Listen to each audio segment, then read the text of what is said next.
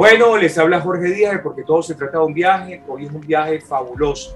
Un viaje con una persona que ustedes jamás lo conocen porque es súper famoso ahora. Ya lo era en el mundo de, de todo el trekking, pero ahora es mucho más famoso porque es un hombre que no tan solo se acaba de ganar hace apenas un mes un premio eh, como uno de los mejores excursionistas, algo así, del planeta. Después ahora uno prende Netflix y ve una, un documental que se llama Los Andes Documental que he visto, que lo recomiendo 100%, pero recomiendo los primeros 7, 8 minutos donde sale Alfredo con su Eso para mí es lo mejor de todo. A mí todo lo demás, que sea el volcán, que si la Patagonia, que si son 8.000 kilómetros de, de, todo lo que es eh, los Andes maravillosos que nosotros tenemos, y que si son 600 kilómetros de ancho, y que si siembran por allá coca, y que si recogen por acá lo otro, realmente me da lo mismo. Pero cuando vi a Alfredo, me emocioné tanto que dije, ahí está mi país. Y está en el Pico Bolívar y está con su hijo. Alfredo es ingeniero civil. Alfredo es un hombre que lleva 50 años de experiencia de esto, quizás menos, a lo mejor yo redondeé por 50 para hacerlo redondo todo. Pero Alfredo es un hombre que no tan solo se ha destacado dando eh, cursos a empresas para que los trabajadores o ejecutivos sepan lo que es el trekking. El trekking tiene algo que es maravilloso, que usted cuando va subiendo pues usted después que se mete ahí uno dice, ¿para qué me metí en esto? Pues así mismo pasa cuando uno es empresario, es una persona que, es emprendedor, una persona que está haciendo algo y dice, bueno, ¿y para qué me metí en esto? Y tengo que seguir todavía. Para llegar a, nada más al Pico Bolívar son tres días, mínimo. Puede ser un poco más si la temperatura y si el clima pues no se pone muy caprichoso, cosa que pasa. Así que no hablo más y saludo al señor Alfredo Autiero, Autiero, o al ingeniero Alfredo Autiero, o al expedicionista Alfredo Autier. ¿Cómo estás, Alfredo? Jorge, un placer verdaderamente estar una vez más aquí contigo. Y, es un honor, en realidad. Eso se lo dices a todos, que es un honor. A mí dime algo diferente. no, no, realmente es un honor porque ya te digo, hoy día, hoy día cada amigo que uno tiene es un verdadero honor, porque eh, no sé qué, qué, nos está sucediendo. Eh, que se está nosotros, no, no solo eso, sino que antes nos obligaban a, estar, nos obligaban, no, no, nos decían, concha, le dame un abrazo, dame la mano, y ahorita ni siquiera eso te permiten. Eh, bueno, en, en, efecto, ya te digo, sí, no, no te quedaste corto con lo de los 50 años, porque son 50 años.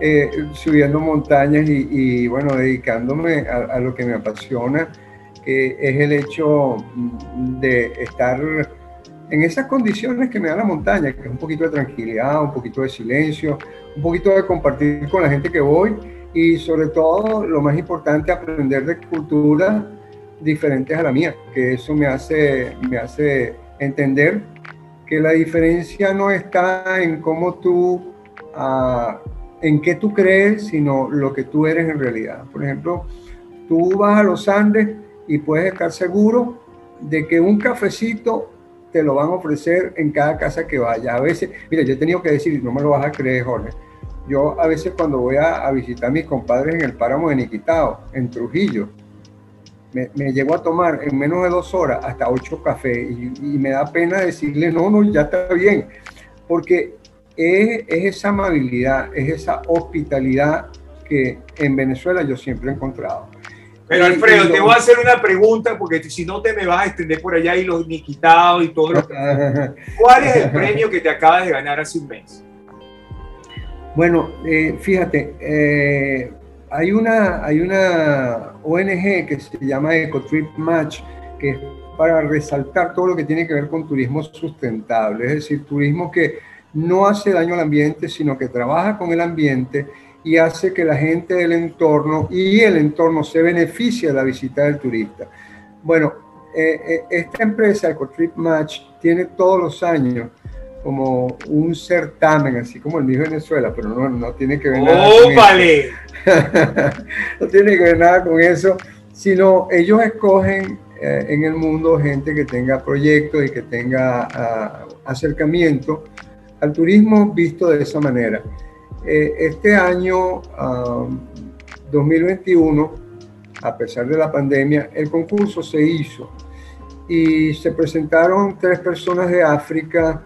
ah, bueno, hay que, hay que decir que fueron 430 candidatos, pero quedan cinco finalistas y eran tres africanos, una muchacha de Tanzania, una muchacha de Kenia, cosa que me parece maravilloso, un muchacho de Sudáfrica y finalmente un- una persona de, de Tailandia. Eh, además de eso, me, me- me convocaron a mí y, y bueno, resulta que por votos eh, yo fui elegido como el mejor guía de naturaleza del mundo. Una cosa que... que Es una bueno, cotería, una cosita ahí, una cosita. No, bueno, me, me- te digo, me alegra muchísimo. No estaba esperándolo, pero lo más impresionante de esto es que llegaron votos de 1013 ciudades del mundo. Eh, y, y la mayoría de, esas, de esos votos fueron de venezolanos. Así que estoy, bueno, como siempre, en deuda con este país por haberme enseñado a ser lo que soy por sus montañas hermosas que recorren de norte a sur y de este a oeste nuestro país, que es mucho más que playa. Nuestro país está lleno de montañas. Con decirte, el macizo guayanés ocupa prácticamente el 45% del territorio, territorio nacional. Sin O sea que- la cordillera de la costa, eh, la parte de la cordillera andina, que muy bien dicho está ese programa tan bello que pudimos eh, participar como, bueno, como apoyo en la parte mm, de producción y además de eso, ah, como una de las historias que se presentaron con mi hijo subiendo el Pico Bolívar. Que Además, una historia llama- muy linda porque es sencilla. Además, ellos, nos, ellos destacan otros pueblos porque, claro, en la cordillera andina hay muchos pueblos ya de Colombia para adelante. pues. Pero lo Sí. bonito para mí fue también destacar no tan solo esa posición tuya y con tu chamo, que es un saludo a tu hijo, sino que me gustó también el señor, ¿cómo se llama el proyecto ese maravilloso de hierro? Ah, Dani. Dani. De Souto, sí. Sí. Muy Daniel lindo eso. Sí, es una cosa espectacular, te digo, de una persona que trabaja profesionalmente en la herrería, de hecho está formado en Alemania como, como herrero. Y, y lo más bello de esto es que lleva a comunidades muy apartadas, donde difícilmente alguien, lamentablemente, no le prestan atención a, a gente que, que son los que producen lo que nosotros comemos y les ha enseñado a utilizar la chatarra para hacer herramientas de trabajo. Hoz, herradura, martillos, machetes. Lo hacen de chatarra. Y, y- y te digo, el trabajo que él ha hecho no solamente es darle las herramientas para su fabricación, darles el conocimiento. Y no solo eso, sino garantizar que van a vender lo que ellos hagan. Se dan cuenta porque Alfredo uno se lo quiere. Porque Alfredo en vez de dedicarse a masajearse el ego él, él se dedica, a, yo le hago la pregunta y me voy por el herrero. Y entonces él le dedica el tiempo al herrero. Eso, por Hmm. eso es que te ganas un premio, Alfredo. Por eso, por esa sencillez que tú tienes. Es que, es que hay, hay tantas cosas, Jorge. Mira, tú con tu melón frito, llevándole el mensaje apasionado a Porque cualquier todo se trata de- un viaje. Todo se trata de un viaje, es el viaje que tenemos desde que nacemos, es el paso a paso que nos invita a descubrir lo que tenemos al lado. Y, y mira, en Venezuela hay tantas cosas por descubrir, pero no sé por qué alguien nos ha enseñado, y yo creo que en esto tiene responsabilidad la gente que nos dirige. Nos han, nos han enseñado a quedarnos tranquilitos en la casa. Cada día se hace más complicado salir de viaje, cada día se hace más complicado salir a la calle y parece que alguien se regocijara de eso y no entendieran que todo se trata de un viaje. Sí, señor. Rápidamente, ¿qué necesito para ponerme en contacto contigo? Y me vas a explicar, yo te estoy llamando. Aló, señor, estoy hablando con el señor Alfredo Autiero. ¿Sí o no?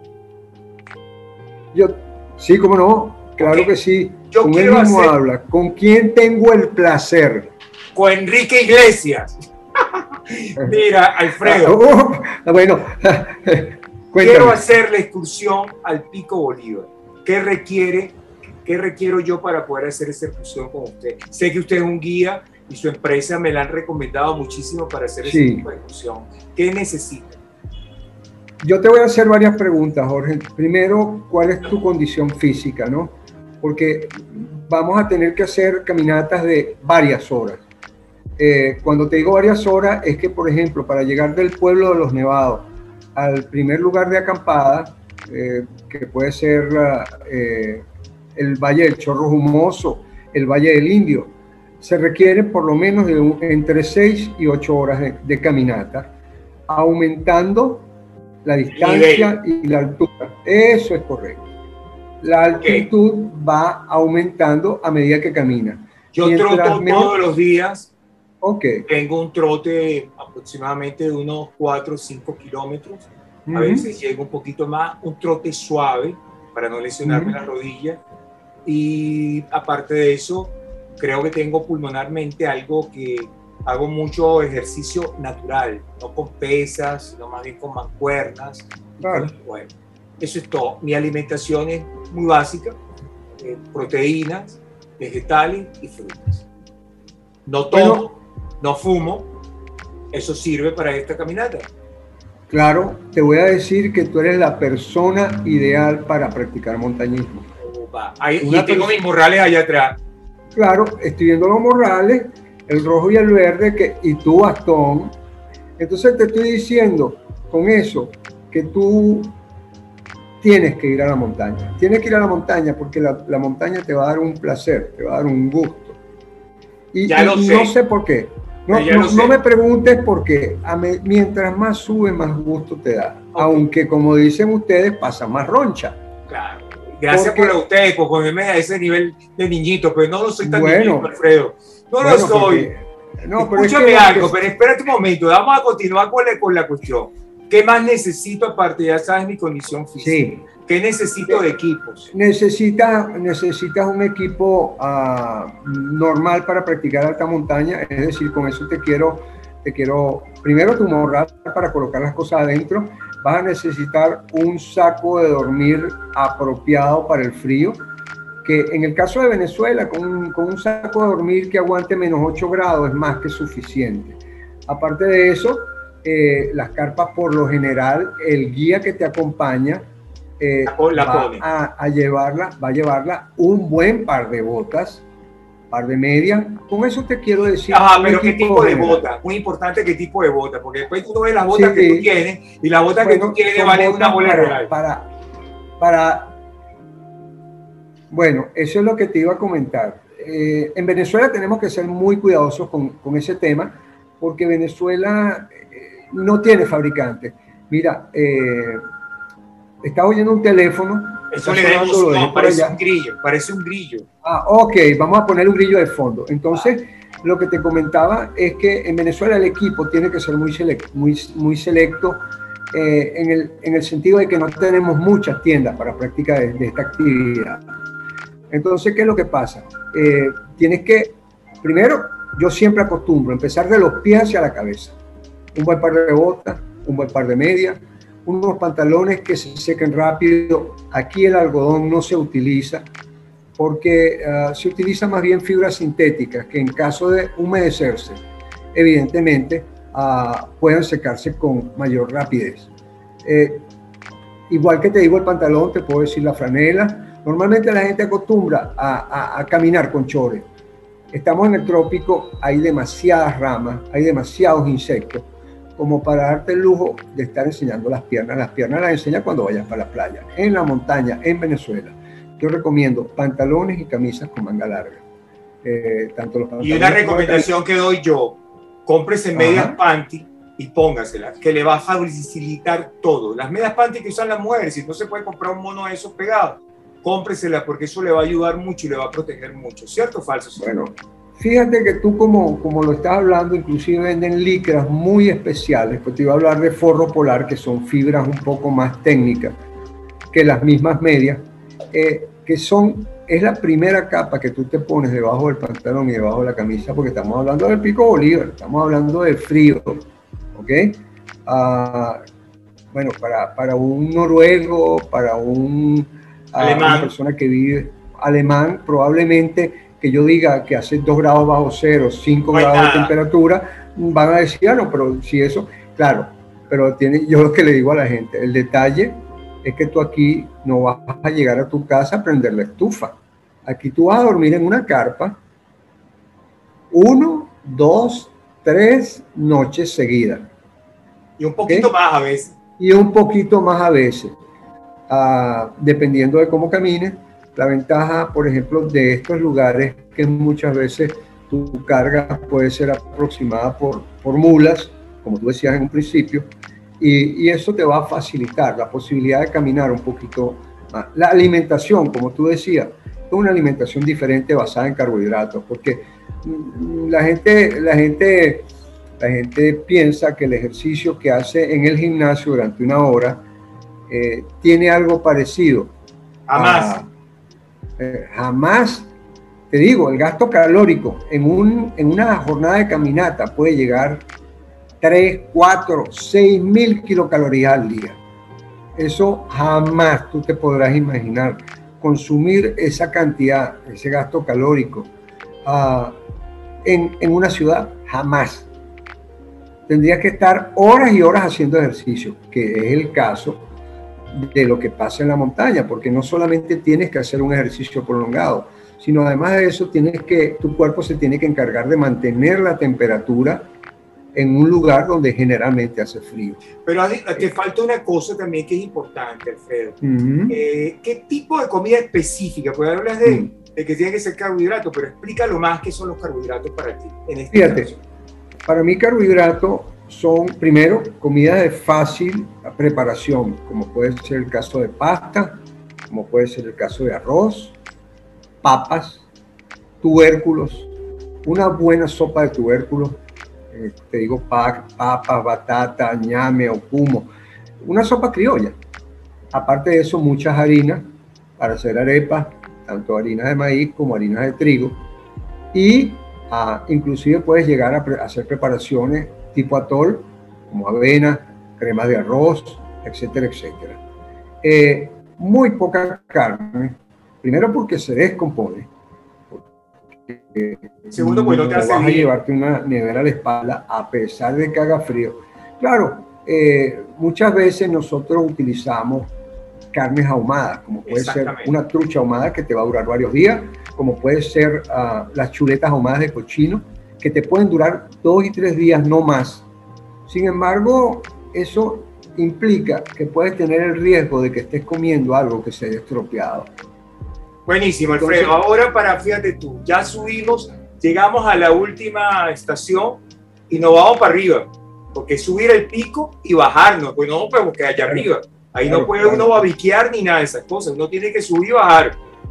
¿Cuánto tardas de ahí ya en la última estación hasta arriba?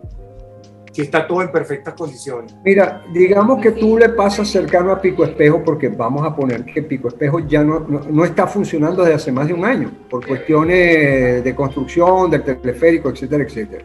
Y ah, desde la cercanía vamos a llegar al refugio Albornoz. No es un refugio, pero antiguamente había un refugio. Era un refugio. Y quedó con ese nombre, la zona es conocida como el refugio Albornoz. Es una zona que queda en la base del sur del Pico Bolívar. De allí a la cumbre tú tienes aproximadamente unas cuatro horas y media, cinco horas de escalada. Es decir, tienes que utilizar una cuerda, tienes que utilizar equipos de aseguramiento. Y tienes que tener un gran guía como tú, porque yo no me montaría ahí ni de broma si yo tengo un guía como tú. Definitivamente. Dónde sabe dónde clava y dónde, y dónde te voy a agarrar. Sí, definitivamente, Jorge, yo yo soy miembro de la Asociación Venezolana de Instructores y Guías de Montaña. Nuestra recomendación es siempre utilizar un guía que te lleve y te enseñe y te garantice, lo primero, la seguridad. Lo segundo, que utilice los recursos apropiados para conseguir tu objetivo. Y lo tercero, que regreses con una gran experiencia enriquecedora. Buenísimo, Alfredo. Eso es. Recomienda tú, por favor, que vean la serie. ¿A qué hora lo pasas? Bueno, en Netflix se pasa toda hora, pero te recomienda tú la serie. Sí, bueno, eh, la serie se llama Andes Mágico y tiene dos temporadas. Eh, no pueden perderse ninguno de los capítulos porque a fin de cuentas los Andes es nuestra cultura, tenemos que entenderla y ahí vamos a descubrir muchas cosas. En la segunda, en la segunda temporada, como dices tú y diste esa introducción muy bonita, empieza con el capítulo dedicado a Venezuela. Y la primera persona que está en ese capítulo, ah, eh, honrosamente, es mi hijo y yo. Y eso permite precisamente hacer una introducción de lo bello que son las montañas en nuestro país. En Netflix lo pueden ver. Netflix lo pueden ver, la productora se llama Trailer Film, lo van a ver. Y, tú te grabaste todas las escenas. Eh, bueno, pero me parece que vale la pena. Es, un, es una serie maravillosa. Buenísimo, Alfredo, se te quiere mucho, señores. Si quieren buscar a alguien que sabe, que tiene la paciencia, que tiene el amor para todo esto, busquen a Alfredo Autiero. le vamos a dejar sus redes sociales para que lo busquen. Alfredo, le recomiendo a, las pocas empresas que existen en el país que a lo mejor nunca se han visto en este, en este drama y en esta locura que vivimos, eh, quiero decirle que Alfredo ha vivido 500 locuras peores que esta. Así que es el indicado para decir cómo sortear toda esta, esta, esta locura y su visión, que no tiene nada que ver con la empresa, tiene que ver con la estructura que se requiere en un viaje. Un viaje es una estructura. Por más espontáneo que sea, tiene que haber una estructura de saber que vamos y saber que vamos a regresar también y que vamos de una forma y regresamos a veces de otra forma mucho más amplia. Así que, por favor, por favor, busquen a Alfredo Quiero. Y Alfredo, te quiero muchísimo. ¿Qué te puedo decir? Al pícolo de amores, todo mi cariño. Al pícolo. Igual, igual, igualmente, Jorge, te agradezco mucho y sinceramente, como dices tú, te quiero mucho eh, y a toda la gente que te está escuchando, porque esa es la gente que cree que todo comienza en un viaje. Así es. Señores, será hasta la próxima. Chao, Alfredo.